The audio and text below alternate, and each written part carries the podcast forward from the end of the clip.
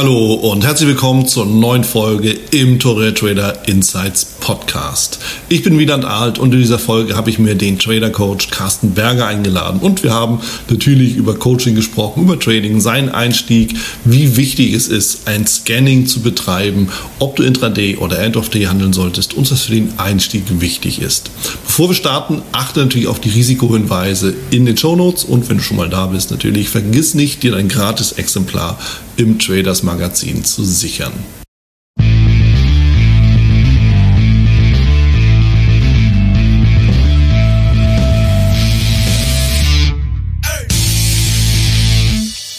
Der Trader Coach Carsten Berger ist mit mir im Gespräch. Und äh, ja, Carsten, du bist natürlich schon auch seit, seit längerer Zeit, seit, eigentlich seit vielen Jahren in den Märkten aktiv, einmal als Trader, aber eben auch als Trader Coach. Du hast dich viel auch im Softwarebereich, äh, auch mit im Coaching oder einer Ausbildung im Softwarebereich äh, gezeigt und da auch, auch den Leuten viel geholfen, eben einfach mit ihrer eigenen Handelsplattform klarzukommen. Und dementsprechend bin ich natürlich ganz besonders froh, dass du dir die Zeit nimmst mit mir, einfach mal so ein bisschen über das Trading, über das Leben zu sprechen und vor allen Dingen auch über deine Strategie. Da bin ich auch schon gespannt, was dahinter steckt. Willkommen, Carsten. Hallo Wieland, ich grüße dich. Danke für die Gelegenheit, dass wir hier zusammenfinden. Lass, lass uns direkt einsteigen, denn die typische Frage, klar, wie ist denn das ganze Thema Trading bei dir auf dem Tisch gelandet? Wie konnte das denn alles bloß passieren? Hm, das ähm, wirst du wahrscheinlich gar nicht glauben, würde ich mal sagen, weil ich konnte das eigentlich auch gar nicht glauben. Es begann bei mir relativ früh. Mhm. Also ja, war ich in der Schule nicht, sagen wir mal, die hellste Kerze auf der Torte. Ich war auf dem Gymnasium, kann man sagen und ähm, habe den Abschluss aber nicht geschafft, im Abitur zum Beispiel. Ja, das war der erste Rückschlag. Und ich habe dann im Endeffekt gedacht, welchen Beruf machst du jetzt? Wo willst du hin? Welches Ziel hast du? Und ähm, war gar nicht so einfach früher. Wir hatten früher kein Internet, wo man halt schauen konnte, sich informieren konnte. Man ging in so eine Arbeitsberatung und hat dann so eine Broschüre in der Hand gedrückt gekriegt und dann war es auf einmal so, oh, ähm, was machst du? Und ich wollte Leuten immer helfen schon. Das war bei mir als Kind schon drin. Mein Vater hat das auch gemacht, Leuten geholfen. Und ich wollte das irgendwie fortführen. Und ich kam dann irgendwann zu dem Sektor, der gar nichts mit Trading zu tun hat, zur Polizei. Das ist eigentlich so ein typischer Einstieg als Trader. Und das, das war total äh, komisch, weil ähm, der Job schon sehr, sehr anspruchsvoll war. Und da war ich 17, als ich an, äh, sagen wir mal, begann, bei der Polizei ähm, anzufangen. Und es war schon eine sehr, sehr strenge Ausbildung. Es hat mir sehr viel Spaß gemacht. Aber als ich dann fertig war äh, mit der Ausbildung, ging es dann los. Wir waren sehr, sehr viele auf Demonstrationen. Das war gerade so die Zeit. Das war so 1987, 88 in dem Dreh. Das ist also schon eine Weile her. Und viele von meinen ähm, netten Kollegen haben halt die Zeit, wo sie halt auf Reserve waren, verwendet, um Karten zu spielen. Ja? Also man steht ja da sehr lange in Bereitschaft und so. Und ich habe das irgendwann gesagt, das ist ja irgendwie völlig sinnvoll. Ich muss mich irgendwie, muss ich mich anders beschäftigen. Ich brauche mehr Input. Mhm. Und ich habe mir äh, eine Zeitung gekauft, die glaube, die hieß damals DM. Okay. Das war so ein, wie so ein Magazin und da habe ich angefangen, alles zu lernen, was mit Finanzinstrumenten zu tun hat. Das fing an bei äh, Bundesobligationen, Bundesschatzbriefe und so weiter. Ja, und so war ich das erste Mal, äh, sage ich mal, irgendwie in Begegnung mit diesen Finanzinstrumenten. Da stand natürlich auch was über Aktien drin, was jetzt mein Steckenpferd ist. Ja. Ja, und letztendlich kam es dann dazu, dass ich alles verschlungen habe darüber in Büchern. Damals ging man ja noch in eine Bücherei ja, oder hat sich ein Buch gekauft. Da gab es ja kein Internet so richtig. Und somit war ich damit erstmal involviert und habe das dann relativ schnell umgesetzt, weil ich das Geld, was ich erspart habe aus meiner Berufsausbildung, investiert habe in, jetzt kommt's, 8,5 Prozent Bundesschatzbriefen damals. Ja. Und das ist eine Zinszahl, die man bekommt mit Zinseszinseffekt nach sieben Jahren liefen diese Dinger. Mhm. Ähm, heute zahlt man im Endeffekt Zinsen. Ja, das ist ja. ganz, ganz quere. Ja, das will ich doch meinen. Ja, so wie du es sagst, das hört sich ja fast schon verlockend an. Ne? ja, das war damals auch. Also für so einen Grundstock, ne, da warst du okay, lässt du sieben Jahre liegen und ähm, habe dann natürlich weiter gespart und dann kam es äh, aufgrund dessen, dass ich mich immer weiter informiert habe, zu den ersten Fondskäufen äh, wo ich dann wieder angekauft habe und verkauft habe. Und dann kamen auch schon relativ schnell die ersten Aktien. Also ich war relativ schnell in diesem Medium unterwegs. Mhm. Aber du hast ja dann nicht sofort irgendwie gesagt, okay, jetzt wechsle ich das mal. Ich meine, wäre auch offen gesagt unklug. Irgendwann hast du ja einen Punkt erreicht, bist ja dann verbeamtet, du hast ja dann diese ganzen süßen, süßen, äh, wie soll ich sagen, Klebepunkte, die dich dann auch da halten, wo du bist. Ähm, mhm. Wie ist es dann eben wirklich dazu gekommen, dass du den Wechsel gemacht hast? Ja, also ich war ja nicht ein paar Jahre da, sondern ich war ja letztendlich 29 Jahre im Dienst und zum Schluss war ich auch ähm, Leiter einer Sondereinheit, was Jugendbanden in Berlin anbelangt, also mhm. relativ anspruchsvoll. Mhm. Hab mich auch fortgebildet, ähm, habe dann halt so sagen wir mal meinen Hochschulabschluss gemacht und sowas alles. Also das kam ja später. Ich war so ein Spätentwickler. Und der Zeitpunkt, ähm, das war im Endeffekt wie so eine tickende Uhr. Also ich wollte das schon immer mal machen. Ich habe das ja immer nebenberuflich gemacht, so wie es viele andere wahrscheinlich draußen auch machen. Die haben einen Job ähm, und handeln oder verwalten ihr eigenes erspartes Geld selbst. Das habe ich auch schon immer gemacht. Aber zu sagen, okay, jetzt ist der Punkt, wo ich aufhöre, hat natürlich auch einen ganz großen gesundheitlichen Aspekt bei mir gehabt. Ja. Also ich war dann nicht mehr in der Lage, diesen Stress längerfristig standzuhalten, sodass ich da einfach aussteigen musste. Mhm. Und aus dieser Punkt musste ich mir entscheiden, was mache ich denn jetzt? Ja. Und das war der Punkt, wo ich sage, jetzt musst du das machen, sonst wirst du dir im Leben immer vorwerfen, dass man mal diese Chance nicht ergriffen hat. Ja, ob es jetzt was, ob ich jetzt ein Coach werden sollte oder sonst was, das war ja gar nicht, stand gar nicht zum, zur Debatte, mhm. sondern einfach nur mit dem eigenen Aktienhandel sich, ähm, früher war es das Motiv Freizeit mehr zu haben, also eigentlich Berufszeit zu reduzieren, indem man halt mehr Einkommen hat oder später mal äh, Vollzeit zu machen, was sich ja gar nicht jetzt unbedingt äh, jeden anbietet, ähm, so umzusetzen. Ja. ja. Ja, und trotzdem ist es eben nicht so, nicht so leicht, weil das, worüber ich jetzt gestolpert bin oder was mir so ein bisschen durch den Sinn kommt, auf der einen Seite ähm, wenn du sagst, na ja, ich war jetzt nicht so die hellste Kerze, glaube ich dir das natürlich nicht. Ja, das ist ja auch klar. Sondern ich kann mir vorstellen, dass da eher so ein anderer Faktor zum Tragen kam, der so ein, eigentlich ein typisches Jugendproblem ist. Ähm, ich nehme mal ein Stichwort Disziplin vielleicht oder auch Fleiß mit da rein, ja, muss man irgendwann halt kapieren, ja, der Preis wird dann später bezahlt, indem du es dann halt nachholen musst. Ähm, warum thematisiere ich das? Weil das natürlich auch so ein, so ein Thema ist, das für Trader im Endeffekt unabdingbar ist. Ja, wenn du da nicht fleißig bist oder wenn du nicht diszipliniert bist, dann gehst du praktisch den Bach runter. So und dementsprechend ähm, denke ich mal, bringst du, hast du das schon mitgebracht, aber es braucht eben. So, wie sieht's denn jetzt mit deiner Disziplin aus? Offensichtlich.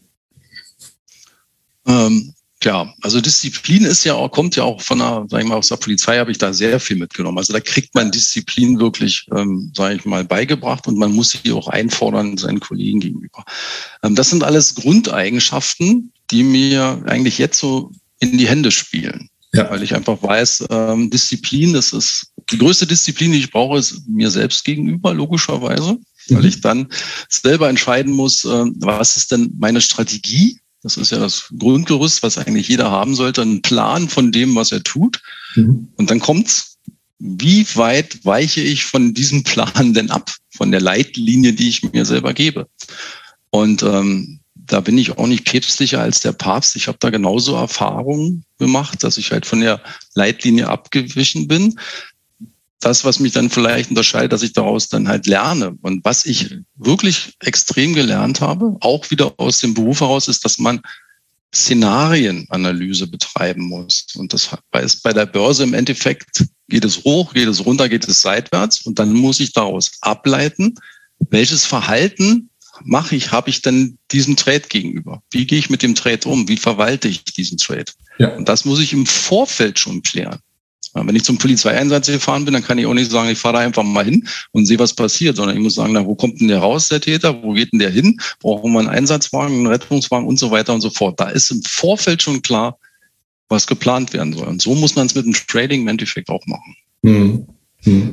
Ja klar, also im Mindesten das, du hast ja deinen Einstieg. Ich meine, das ist ja das, was, vielleicht teilst du den, den Gedanken, das ist ja das, was viele falsch machen zumindest wenn sie einsteigen, weil der Fokus, hey, wann ist es jetzt billig, wann steige ich ein, am besten, ne, welche Kerze und Gedöns.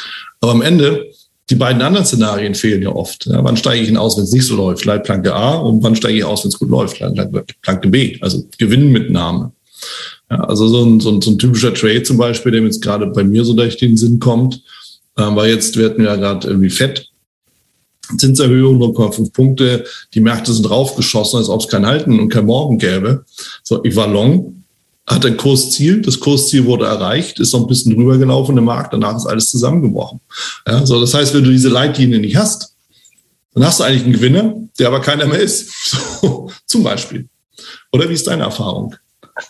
Absolut. Also man hat natürlich auch, das ist auch bei mir so viel rumexperimentiert mit verschiedenen Setups. Dann meine ich wahrscheinlich jetzt auch gerade, weil du gesagt hast, oben am Hoch bin ich halt dann rausgegangen, weil ich da einen Plan hatte, also ein Ziel oder ein Target gesetzt. Ähm, und halt nicht abgewartet, bis der Markt wieder zurückkommt, weil man weiß ja gar nicht, ich weiß nie, wie weit der Markt zurückkommt oder wie weit er steigt. Also wenn jemand behauptet, der weiß das, es gibt für mich Szenarien, da kann er hinkommen, aber ich weiß es nicht. Ich habe da keine Glaskugel, wo ich hingucken kann, sondern ich vermute es und ich weiß, wie ich mich verhalte, wenn er das tut. Oder ja. wie ich mich verhalte, wenn er das halt nicht tut. Ja. Und deshalb ist sowas wie, wie ein Ausstieg zum Beispiel an, an einem Hoch wird auch viel diskutiert immer, ja. Also ist das überhaupt sinnvoll, einen Teilausstieg zu machen? Ich mag es gerne, weil es die Equity-Kurve, also die Einkommenskurve wesentlich beruhigt und ich Risiko besser handeln kann. Ein Teil verkaufen zum Beispiel. Ich entscheide nach Marktsituation, gehe ich da mit mehr Kapital raus, also 75 Prozent der Positionen meinetwegen, lösche ich die, verkaufe ich die manuell oder setze ein Target. Ähm, das muss ich im Endeffekt immer anhand des, der Festigkeit des Marktes, ich nenne es bei mir Marktklima, vorher schon mal analysieren. In welchem Zustand ist der Markt? Wenn ich wenn du mich jetzt fragst, welcher Zustand ist der Markt, kann ich sagen, na gut, die letzten Tage weiß ich, dass es meistens Riesenkerzen waren, ja. was für eine Riesenschwankungsbreite spricht. Ja. Und dann sage ich zu den Leuten immer, das lernt man, nehmt eure Positionsgröße bitte zurück, weil die Schwankungsbreite wird größer, ihr verliert mehr. Ja, das wird risikovoller. Ja. Weil man mit der Stopsetzung nicht hinterherkommt und so weiter und so fort. Das spielt ja alles miteinander zusammen. Ja. Naja, gut, die Stopsetzung kriegst du dann ja schon hin. Nur der ist halt verdammt weit weg. Ja, also wenn du einen jo. Index handelst und du hast auf einmal eine 1000-Punkte-Kerze, okay, da musst du deine Position entsprechend anpassen. Ne? Das ist ja ganz klar. Und dann ist eben auch die Frage, und die kennst du mit Sicherheit auch, okay, wenn ich 1000 Punkte Risiko habe, was erwarte ich denn vom Markt als, als Chance? 2000 Punkte? Schwer. Ja? So, das heißt, sehr, sehr schwer. Ja, dann ist eben die Frage, ob, ob so ein Trade sich überhaupt rechtfertigt und lohnt. Wie lange hat es denn gedauert bei dir, bis du wirklich den, diesen Weg der Selbsterkenntnis gewählt hast oder gefunden hast, bis du wirklich für dich auch festgestellt hast, naja, also ähm, ohne Disziplin geht's nicht? Oder war das automatisch drin? Durch die, durch die Polizei dann auch? Also ich glaube, das habe ich wirklich in die Wiege gelegt bekommen, muss ich sagen. Mhm. Ich war, glaube ich, auch als Kind schon relativ diszipliniert. Als Einzelkind äh, Fußball gespielt im Verein, äh, immer an die Regeln gehalten. Und also ich glaube, das, das habe ich schon drin. Das ist auf jeden Fall eine Eigenschaft, die, die spielt einem so zu. Ne? Mhm. Ähm, andererseits auch im Team, logischerweise, äh, miteinander umzugehen, ist auch ganz wichtig. Eine wie, wie schätzt man die einzelnen Faktoren ab, die aufeinander einströmen, wenn man tradet? Ja. Das ist ja nicht nur, da reden wir ja nicht nur von diesem Trading-Setup, sondern wir reden ja auch von Familie. Wir reden von Freunden, äh, wir reden von Gesundheit. Ja. Wir reden von psychischer Verfassung, wir reden von Stress. Das sind ja, ja alles Dinge, die bewegen sich um uns aus, sag ich mal, rum. Und eigentlich sollte das, was wir jetzt Trading Setup nennen und äh, ja eine Trade Planung, das sollte eigentlich einmal gemacht werden und dann sollte man, wenn man gute Übung hat, darüber nicht mehr viel nachdenken müssen. Weil es gibt ja in dem Fall diese Umfelder, die ich gerade eben genannt habe, die im Endeffekt viel wichtiger sind und die trotzdem noch Einfluss haben. Wenn ich mich nicht gut fühle, ja, ich krank bin, dann setze ich mich nicht am Rechner und versuche jetzt äh, im Sekundenchart zu handeln. Das mache ich nicht. Also. Ja. Bin ja sowieso auf einer ganz anderen Zeitebene unterwegs. Also.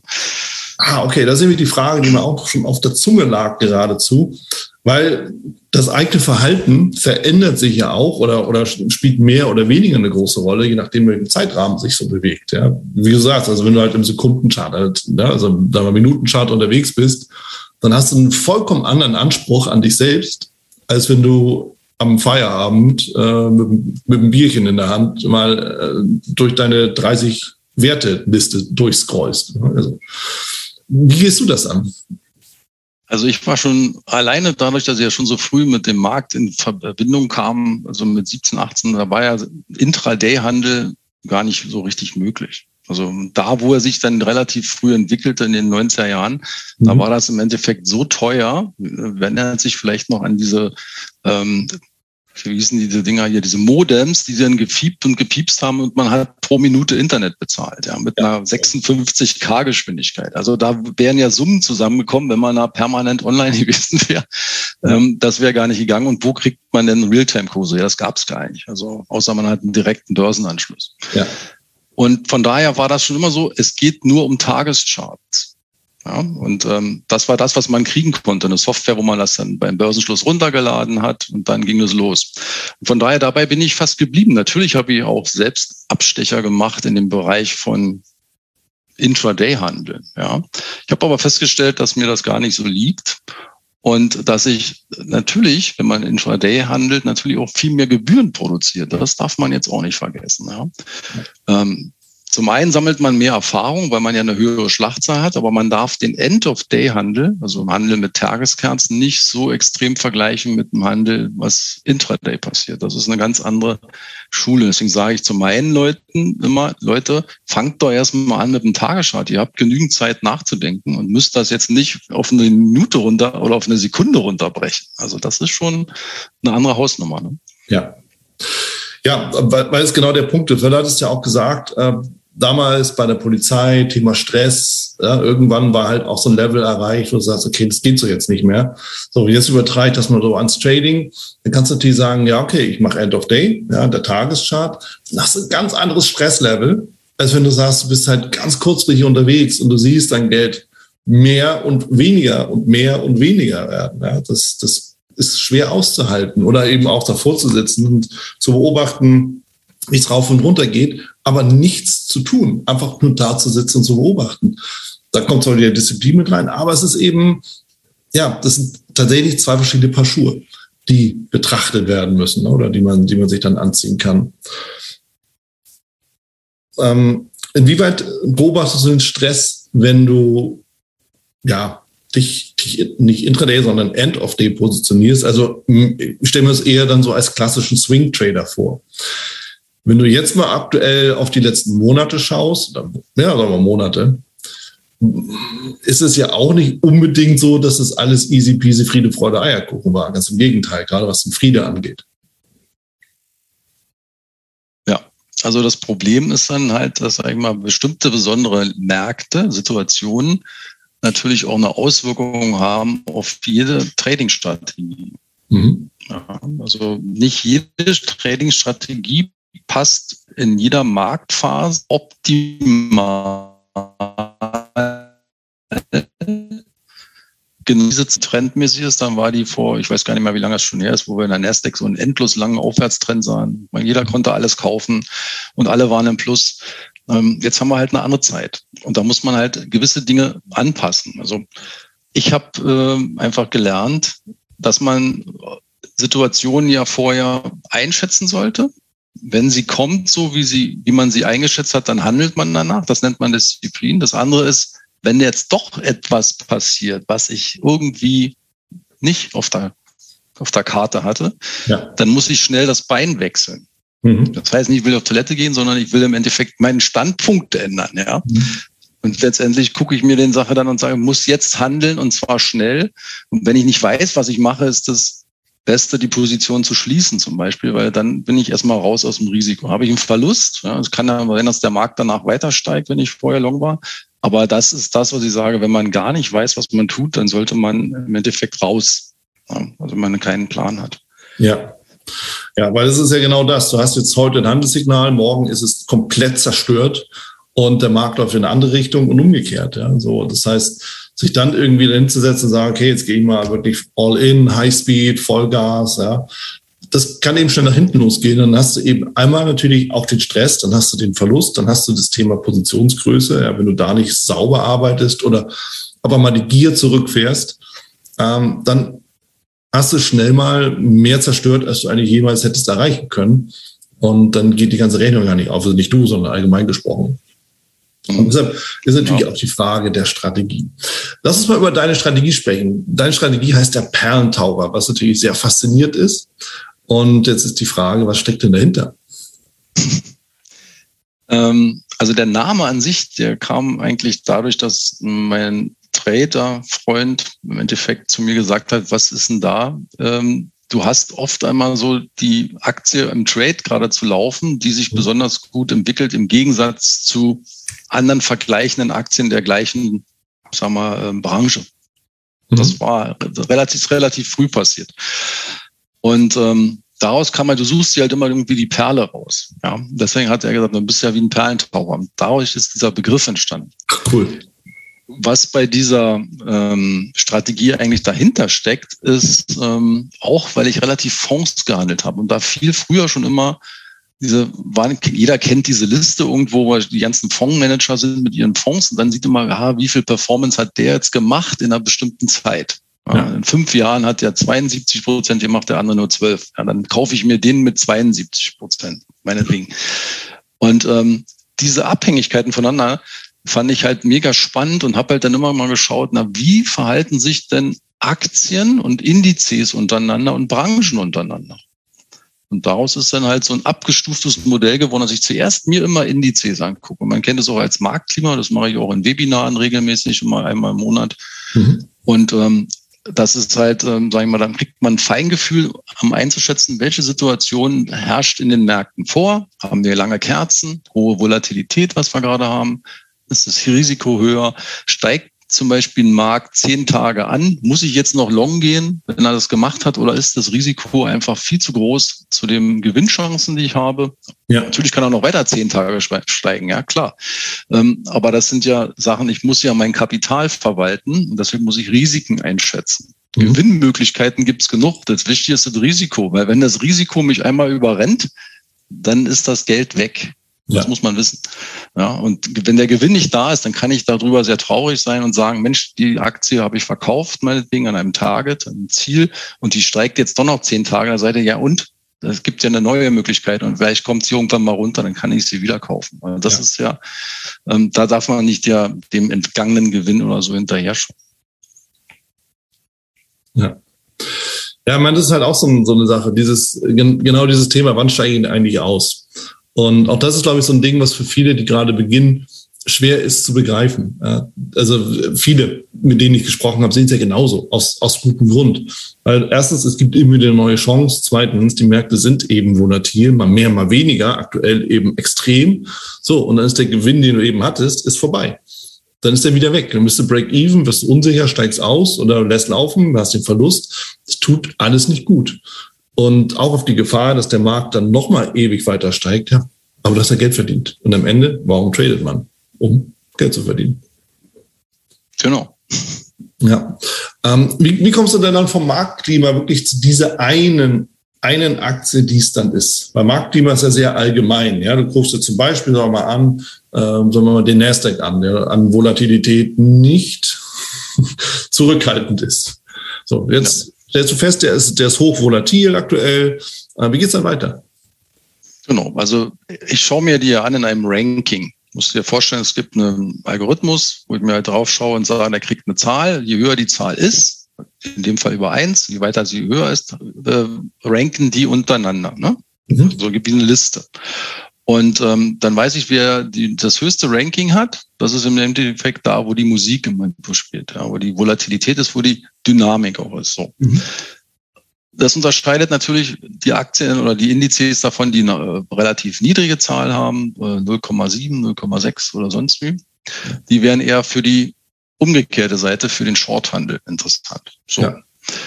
Und dann kann ich natürlich sofort sehen bei diesem Marktklima, bei wie vielen Indizes ist das denn der Fall? Ich erinnere an diese lange Aufwärtstrendbewegung über Jahre, die wir gehabt haben. Da waren fast alle Indizes, ob es deutsche sind oder amerikanische. Das sind meine hauptgehandelten Aktien, auch deutsche und amerikanische. Da waren die Indizes alle im Endeffekt im grünen Bereich weit über eins.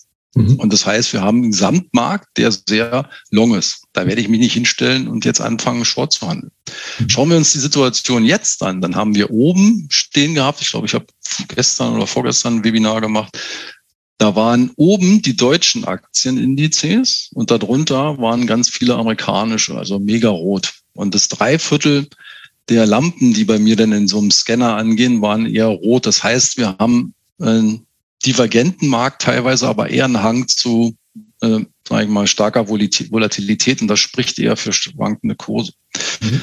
Das ist immer wichtig, dass das jeder im Endeffekt macht, damit er, sag ich mal, sag ich mal, Zugang hat zu den Märkten und auch überhaupt bestimmen kann, wo der Markt sich gerade hinbewegen möchte und ob ich da gerade jetzt mir eine Aktie raussuche, um da irgendwo einen Trade zu platzieren. So. Wenn ich dazu komme und sagen, wir nehmen jetzt mal als Beispiel die deutschen Aktienindizes, wären jetzt, äh, sind jetzt oben gestanden von der Zahl sehr dynamisch, dann suche ich mir den deutschen Markt aus. Sprich, ich suche mir jetzt im nächsten Schritt die Branchen aus, europäische Branchen, und mache dort den gleichen Schritt. Das ist im Endeffekt das Gleiche. Ich habe da die ganzen europäischen Branchen, die sind als ETFs, äh, sage ich mal, da drin. Da mhm. gibt's ja einige. Und dann mache ich wieder dieses Ranking und schaue mir an, wie sind denn diese Stärken letztendlich in der einzelnen, wer macht, spielt da die Musik oben. Ja. So, das ist das, das der nächste Schritt. So, und wenn so jemand dann in der Korrektur ist, zum Beispiel, weil ich handle auch fast ausschließlich nur aus der Korrektur, mhm. kein Ausbruchstrader, ähm, dann gibt es dann auch die Möglichkeit, wenn jetzt, sage ich mal, die Branche Automobil mehrere Tage korrigiert, dann setze ich mich erst an den Rechner. Davor mache ich dann frei. Also wenn, der, wenn die Branche nur sechs, sieben Tage gestiegen ist, da setze ich mich nicht hin und suche einen Wert, der in der Korrektur ist. Das ist ja Quatsch. Mhm. Weil die meisten werden dann steigen mit dem, äh, mit der Branche. Und ähm, diejenigen Werte, die dann in der Korrektur wären, das macht ja keinen Sinn. Wenn dann der Gesamtmarkt fällt, dann fällt ja auch dieser Wert. Also setze ich mich da nur ran, wenn der Durchschnitt der Branche im Endeffekt in der Korrektur ist, dann scanne ich die Aktien daraus. Mhm. Dann gehe ich genauso vor. Dann werden die wieder gerankt, aller was mit Automobil zu tun hat. Und nehme mir die dann dahin und warte, bis ein Wert in der Korrektur ist. Und dann kommt ein bisschen Chartkenntnis hinzu. Da kennst du die auch bestens aus, Wieland. Ähm, das sind so ähm, Dinge, die nicht unmittelbar alles miteinander zu tun haben. Also das sind die Grundgerüste, waren diese Outperformance, was performt besser. Das ist ja. dieses Grundgerüst. Und danach schaue ich mir natürlich immer noch charttechnische Sachen an, wie Widerstand und Unterstützung. Ist da ein Gap, auf das der Markt wieder zurückfällt? Wie verhält er sich da? Ja. Ähm, das Volumen spielt eine extrem hohe Rolle bei mir. Mhm. Ähm, gibt es hohes Volumen an bestimmten Widerstandszonen? Auf ganz normalen Tageskerzen kann man das gut sehen. Und was haben wir da noch? Ähm, letztendlich der letzte Bar, die letzte Kerze. Wie sieht die aus? Das ist eine klassische Umkehrkerze. Bietet da noch, ähm, wo ist die verortet? Und wenn das alles so ein bisschen zusammentrifft, dann spricht man von Kumul äh, Kumul äh, Kumulation. Mhm. Und ja, und dann ähm, habe ich da eine höhere Wertigkeit vielleicht gegenüber einem anderen Trade, der diese Bedingungen nicht erfüllt. Und dann ja. geht es ganz normal in den Trade hinein. Ja. ja ja, viele Dinge, die mir bekannt vorkommen. Gerade das Thema Candlesticks ist für mich wichtig, Unterstützung Widerstand ist wichtig.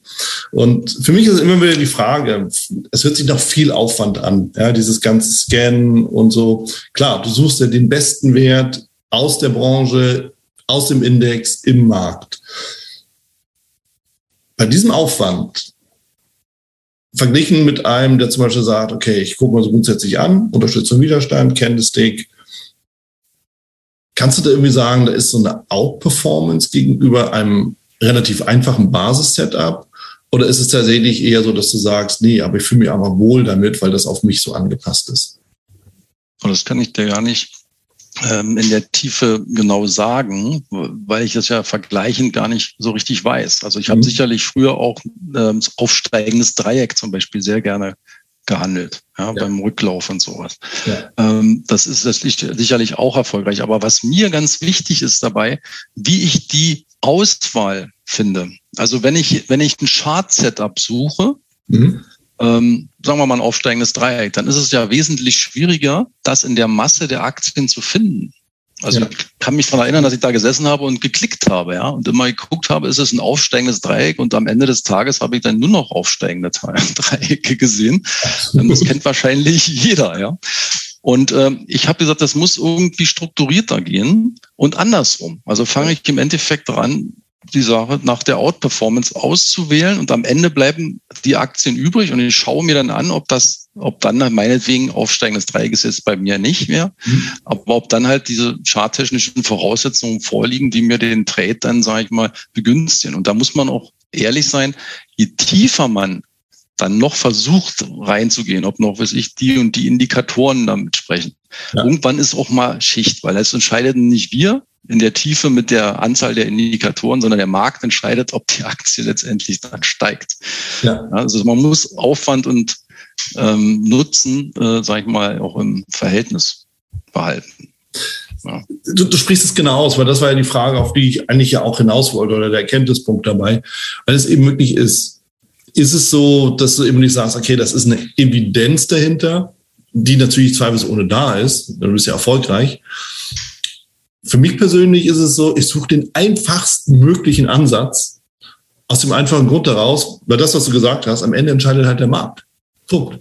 Meine Aufgabe ist, das entsprechende Management dahinter zu setzen. Aber ja, und das ist immer die Frage, was für ein Typ bin ich? Ja, bin ich eher einer, der wirklich da in die, in die Details reingeht, das auch wissen muss und wissen will? Das ist eine Persönlichkeitstypsfrage. Oder bin ich eher so der Action-Typ, ja, der sagt, ja, komm, passt schon, klick. Aber ich brauche halt das Management dahinter, das mich eben davor bewahrt, ähm, halt mit einer Entscheidung, die ich ja treffe, halt baden zu gehen. So. Und das sind eben diese beiden, also nicht beiden Welten, die aufeinander prallen, aber es sind schon verschiedene Ansätze. Ja, also ich, ich hebe das deshalb nochmal vor, weil es auch hier für viele einfach die Frage ist, ja, verdammt nochmal, wie bewege ich mich denn eigentlich im Markt? Ja, ich will doch irgendwie zack, zack. Und das ist ein anderer Ansatz. Ja, bei dir ist es fast schon ein wissenschaftlicher Ansatz, was ich sehr schätze. Aber muss es eben wissen. Ja, es muss halt passen zu, zu, zu einem. Es muss ja auch umsetzbar sein. Ne? Ja, klar, ja, klar. Also, ja, wie schaffe ich das? Ich habe äh, eine Software an der Seite, die das äh, macht, äh, sehr mhm. viel screent. Das habe ich aber auch nicht innerhalb der Software erfunden. Ich habe mir das auch aus dem Internet, aus bestimmten Seiten, die das äh, widerspiegeln, was ich brauche, ja. zusammengeklaubt und dann in eine Excel-Tabelle reingehackt. Das ist natürlich dann auch wesentlich zeitaufwendiger. Ja. Und das muss halt nicht zeitaufwendig sein. Das ist halt ganz wichtig, damit man das auch wirklich regelmäßig macht. Ja, wenn ich das nur jeden Freitag machen kann oder an ungeraden Tagen, dann äh, hat das auch nicht so eine Wertigkeit. Aber sollte das schon das so. stetig wiederholen. Ja. Wie hast du es denn jetzt gelöst? Also klar, ich meine, du hast es ja, ich glaube, Agina Trader ist ja die Software, mit der du das auch zumindest angefangen hast, mit der du das auch gemacht hast. Ähm, wie, wie, löst du das? Gibt's da, hast du da so ein Plugin für dich entwickelt oder sammelst du das immer noch aus verschiedenen Websites zusammen? Wie, wie machst du das? Nee, also den Angina Trader habe ich damals eigentlich gefunden, weil ich genau nach einer Software gesucht habe, die mir dieses Zusammenklauben verschiedener Informationen und selber bündeln, ja. was sehr viel Zeit kostet, abzunehmen. Also eine Software alleine kann äh, nie, bin ich der Meinung, vielleicht überzeugt mich da jemand anderer, sage ich mal, alleine eine eierlegende Wollmilchsau sein. Ja, also man hört immer noch eigenes Wissen über die Strategie und auch über sich selbst ja, und Disziplin und so weiter mit dazu. Ähm, ich habe den Agina Trader, da habe ich was entwickelt für mich selbst. Das hat fast ein Jahr gedauert, äh, um das selber für mich so hinzubekommen, mhm. äh, dass man das auch ähm, versteht. Ähm, und dass man das auch wieder reproduzierbar machen kann. Also für mich ganz wichtig, dass ich Trades im Endeffekt, das ist halt, klingt halt recht langweilig, aber das ist halt, glaube ich, ein großes Element, was wichtig ist, dass man das im Endeffekt macht wie manchmal ein Job. Der ist vielleicht auch nicht immer spannend, aber dann macht halt jemand immer den gleichen Handgriff und wenn er den nicht so macht, dann passiert halt was Verkehrtes. Dann ist das Produkt vielleicht nicht so gut. Ja? Und da ist der Trade dann vielleicht nicht so gut. Ich mache dann stupide das Gleiche. Ne? Und das ist, glaube ich, ähm, ein großes Plus, wenn man das hat. Manch einer programmiert sich was.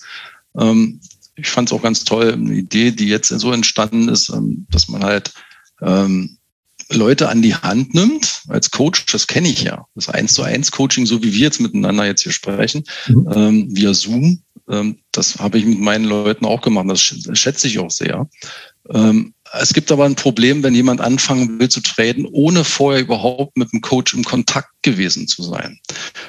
Aber er will traden und er macht meistens seine Trades schon vorher, aber er hat keine, keine, keine Anleitung, sage ich mal.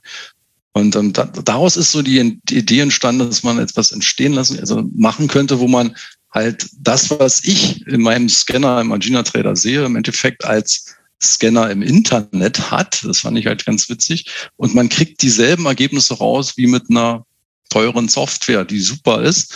Ja. Ähm, und hat dann gleich im Endeffekt Setups mit drin und der Coach kann das sogar zeigen, wie das geht. Also da ist der Money Management mit bei und so weiter und kriegt auch seine, sein, sein Coaching nebenbei. Man ist im Prozess und wird ein bisschen begleitet. Ja. ja. Und das finde ich halt ganz spannend. Ja. Ja, weil es ist, es ist eben genau dieses Thema Software. Wie gehe ich mit der Software um? Welche Software kann ich nutzen? Wie programmiere ich das? Ich meine, das ist so, wir wollen ja eigentlich traden. Eigentlich will ich auch nur irgendwas handeln, das mir den Gewinn bringt, ja, wenn man es mal ganz doll, doll runterbringt. Und ja, ich meine, klar, Trading ist ein Job, da braucht man, irgendwie muss man sich eine Qualifikation dafür schaffen. Aber es ist eben wirklich die Frage, wie viel von all dem muss ich wissen? Was kann ich davon auslagern? Was kann ich delegieren? Und stimmt. Ähm, ohne einen Coach an der Seite geht's auch, klar. Aber es kostet mindestens genauso viel. Und es dauert dafür länger. Ja, so. Und äh, das ist eine Erfahrung, die ich zumindest gemacht habe, du wahrscheinlich auch. Ja, damals, als wir angefangen haben, war die Coaching-Szene ja noch nicht so groß und nicht jeder wollte irgendwie mit Larry Williams zusammensitzen oder konnte das. So, also da, ja, da gab es ja nicht so viel. Und ähm, gerade diese Technikfrage ja, ist ja die, die die meisten beschäftigt. Wie kann ich eine Watchlist machen? Wie kann ich die permanent scannen? Wie kriege ich am besten noch das Signal aufs Telefon, ja, damit ich auch im Café ähm, schon meine Order öffnen kann und in Klammern darüber auf Facebook angebe. Ja. ja, also, ja, wie kriege ich das hin? Und äh, wie, wie hast du das für dich gelöst? Ich, ich schaue gerade bei dir, du hast ja den, den Trade-Scanner ja, zum Beispiel oder ähm, kann man das selber programmieren? Wie, was, was schlägst du vor? Hm, also ich weiß, dass der Aufwand, äh, ich bin kein Programmierer, ich verstehe die Teilsegmente daraus, aber ich könnte jetzt kein komplexes System für mich selbst programmieren. Ich kann komplexe Vorgänge im Agina-Trader zusammenstellen und schieben und ich weiß, wo die Leute hinwollen. Und ein richtiger Programmierer kann da natürlich noch wesentlich individueller drauf eingehen. Mhm. Ähm, das Problem, was viele haben, ist ja, das kennt man ja auch, ähm, Coaching, Seminar irgendwo gehabt zu haben. Und man kommt nach Hause, setzt sich an Rechner und hat äh, Jetzt hat er ja einen ganz anderen Broker, der Coach als ich. Der hat eine ganz andere Handelsplattform.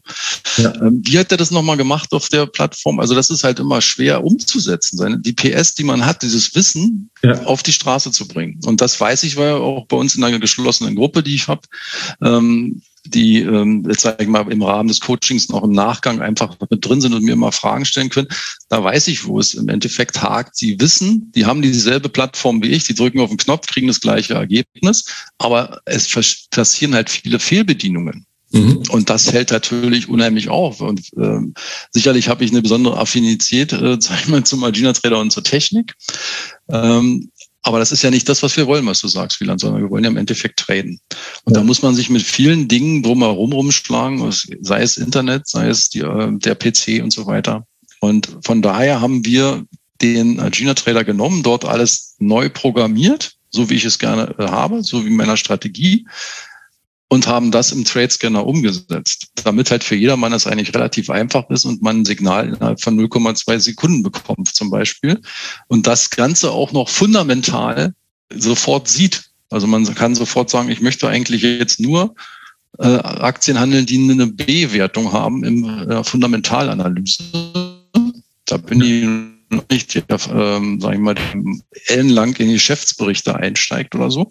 Aber deswegen lasse ich das den Profis, man kriegt halt ein B dahinter und weiß, okay, das sieht jetzt nicht so schlecht für das Unternehmen aus. Statt es ein F hat, dann wäre es ganz schlecht und kann halt mehrere Dinge miteinander verbinden.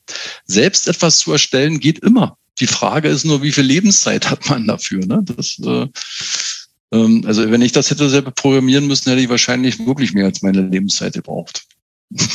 Ja, so, das ist halt immer der Punkt. Und auch da die Frage, handle ich Aktien, habe ich natürlich ein großes Universum zum Scannen und mich darum zu kümmern. Das war jetzt bei mir zum Beispiel auch so die, die Frage. Ja? So, ähm, was mache ich? Gehe ich über Forex? Okay, dann gucke ich mir die Majors an, bist du schnell durch. Gehe ich über Daytrading? Kann ich eh nur zwei, drei, mehr kann mir keiner erzählen, dass es sinnvoll ist, Werte gleichzeitig anschauen, bin ich aber schnell durch. Ja, so, Punkt. Und auch das ist so eine Typfrage. Ja. Bin ich der, der wirklich das alles wissen will und sehen will? Bin ich der, der einfach nur sagt, mir ehrlich egal, was sich da bewegt, Hauptsache es bewegt sich was. So, und das ist, das ist eben, das kommen wir wieder zu dem, zu der Typfrage. Aus deiner Sicht, und du arbeitest ja auch ähm, mit vielen Leuten zusammen, die einsteigen oder die auch schon ein bisschen mehr erfahren sind. Was bringen denn so die Leute mit oder was fehlt denen? Was ist, was, ähm, ja, was sind so typische Stolperfallen oder Stolpersteine, die die Leute haben, wenn sie auf dich zukommen, wenn sie immer wie Unterstützung brauchen? Was sind so deine Erfahrungen dabei? Also ganz weit oben sind die technischen Probleme, wirklich. Mhm. Also Bedienungsfehler, ja. ähm, also sagen wir mal, die Verständnis nicht haben von normalen Computer, Sachen, die sich einfach in so einer Software einfach auch fortsetzen. Also manchmal einfach technisches Grundwissen, das fängt bei Windows an. Ähm, und natürlich hat so eine, es ist nicht oft, aber diese Bedienung, die man bei Windows hat, findet sich ja oft in der Software, die da via Gina Trader hat, auch wieder. Also wenn ich irgendwo raufklicke und das wird gelöscht oder gespeichert, das sind ja oft dieselben Abläufe teilweise. Ja. Das ist ein großes Problem und ein großer Zeitfresser.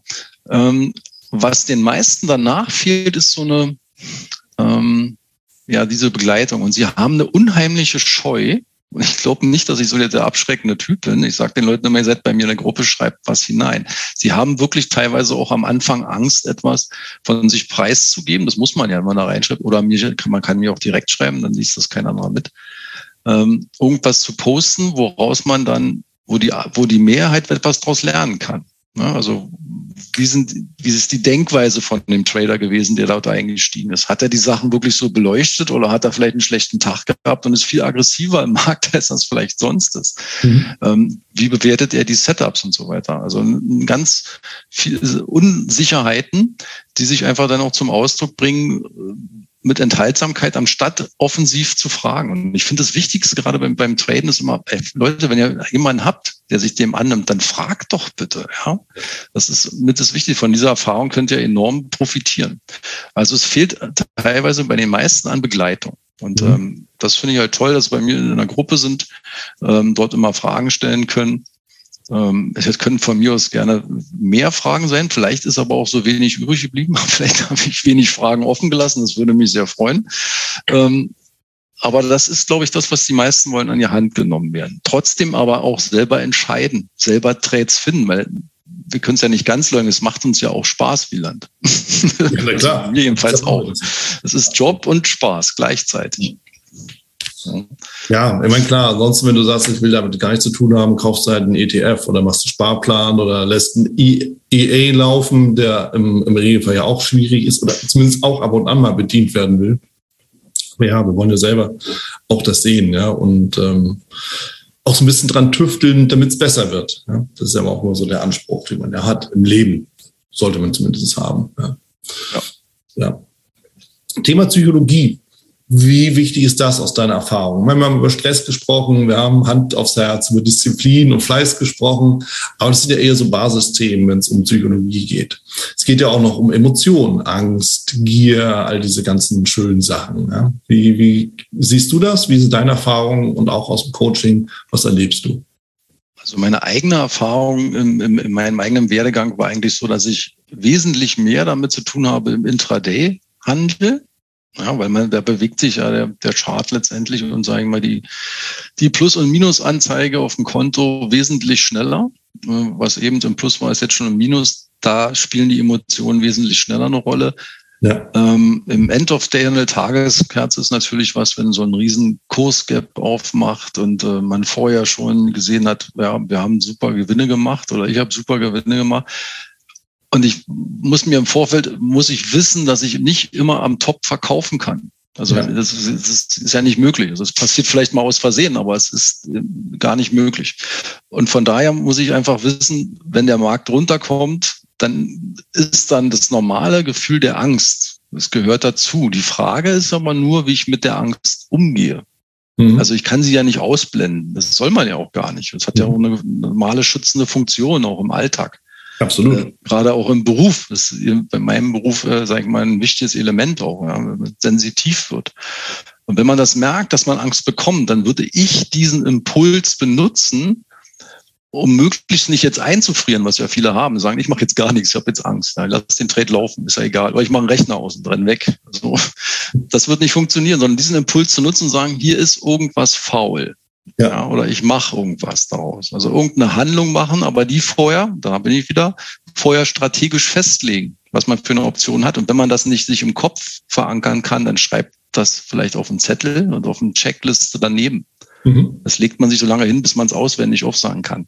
Mhm. Und danach auch handeln kann in Stresssituationen. Das ist ja auch noch ein um was anderes. Ich kann etwas fünfmal lernen und mache das nach fünfmal.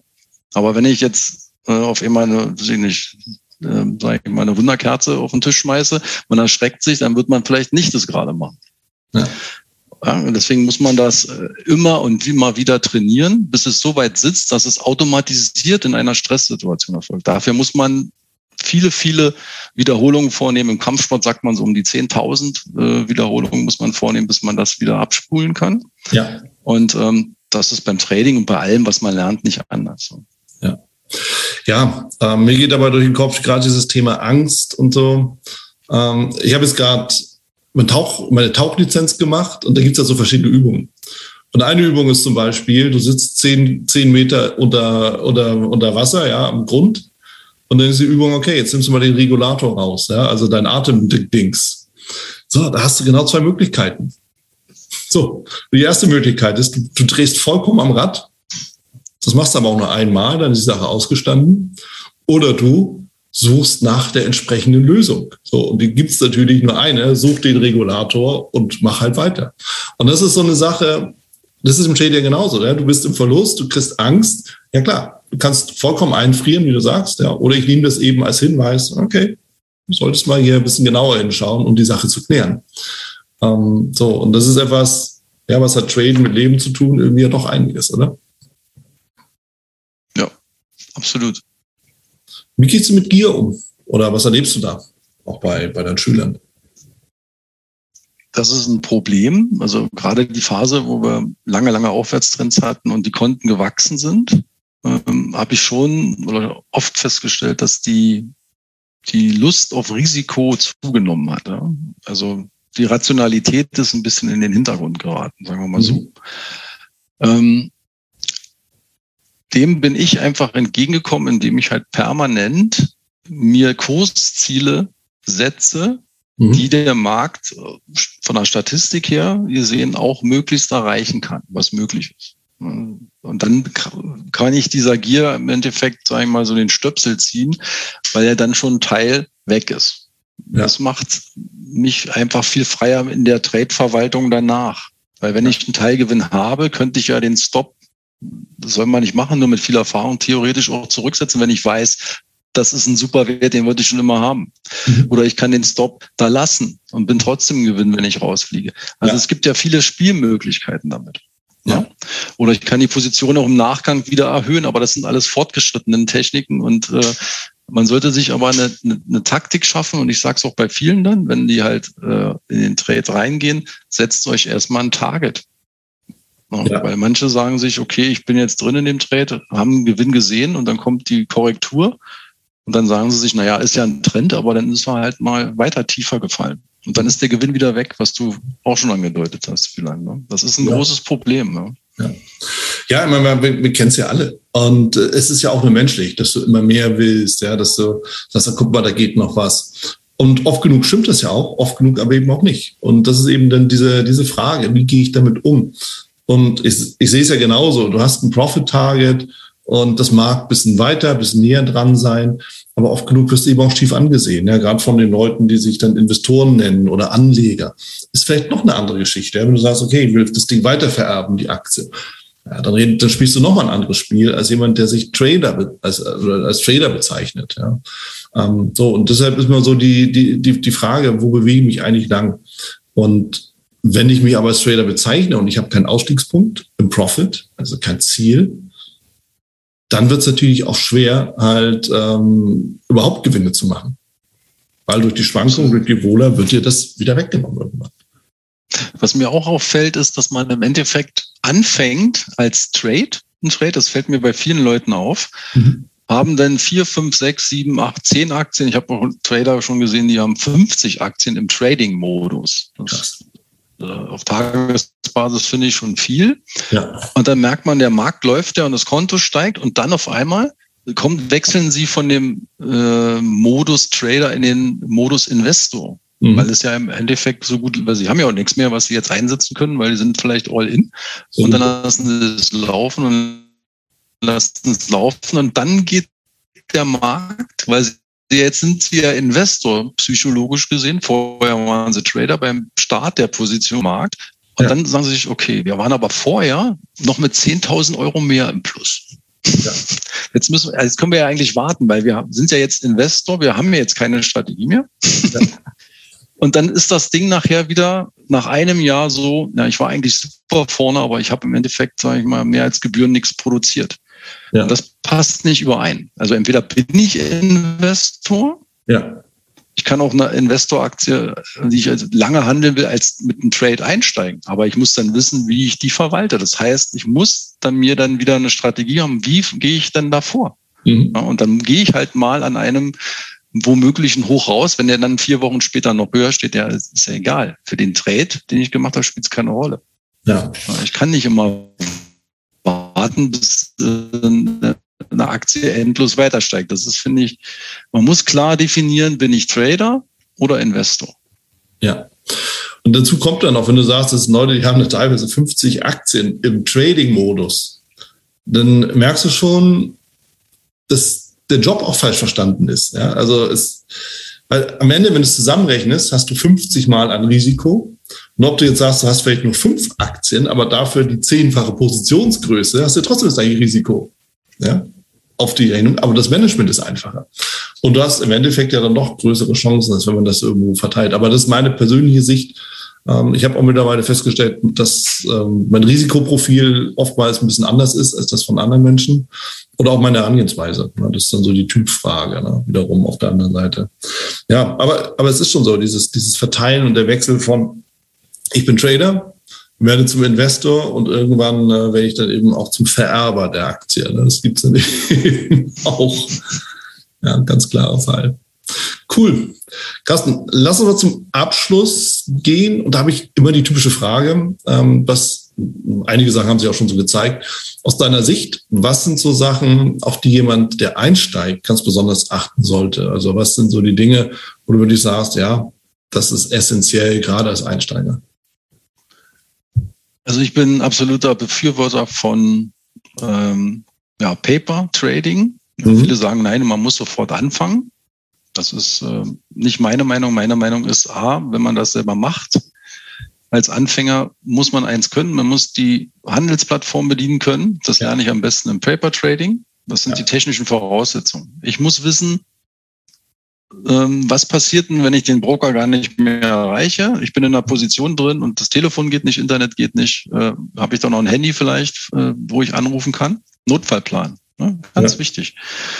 Ähm, und am Anfang, sage ich mal, wenn es dann in den Realhandel geht, mhm. dann natürlich auch möglichst klein anfangen. Große Brötchen kann man immer noch später backen. Ja, am Anfang geht es dann auch darum, wieder erstmal mit dem sehen, wie ist denn das, wenn ich auch wirklich jetzt über in den harten Handelsraum laufe, äh, ist es doch vielleicht anders. Habe ich mich im Paper Trading selbst betrogen?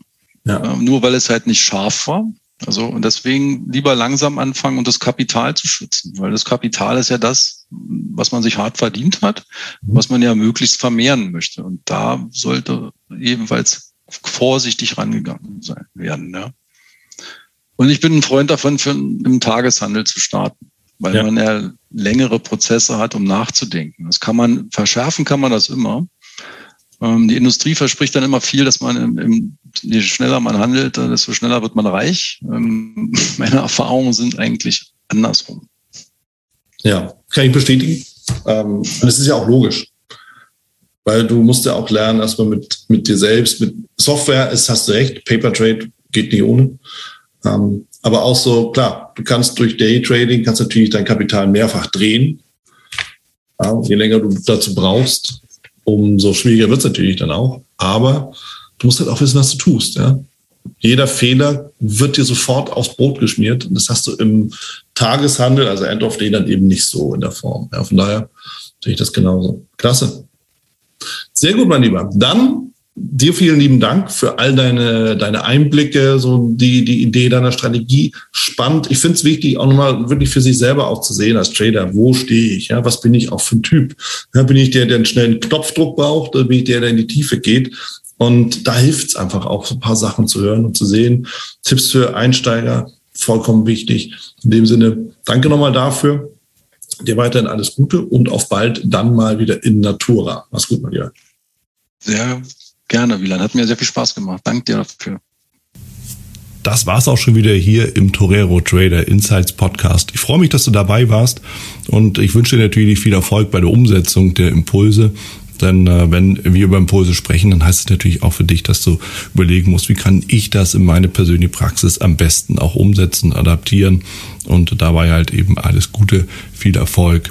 Wenn dir der Podcast gefällt, dann teile ihn auf jeden Fall mit deinen Freunden, Bekannten und all denen, von denen du weißt, dass sie sich für Börsenhandel und Trading interessieren. Hinterlass mir gerne auch eine Bewertung oder schick mir eine E-Mail, wenn du mit mir in Kontakt treten möchtest. Folge mir auf Facebook und vergiss nicht den Newsletter zu abonnieren der Torero Trader School, um eben immer auf dem aktuellen Stand der Dinge zu sein, was Veranstaltungen, Ausbildung, Schulung, Vorträge oder auch neue Artikel angeht. In dem Sinne freue ich mich aufs nächste Mal gemeinsam mit dir, wünsche dir viel Erfolg, alles Gute, bis zum nächsten Mal bei Torero Trader Insights, dein Wieland Alt.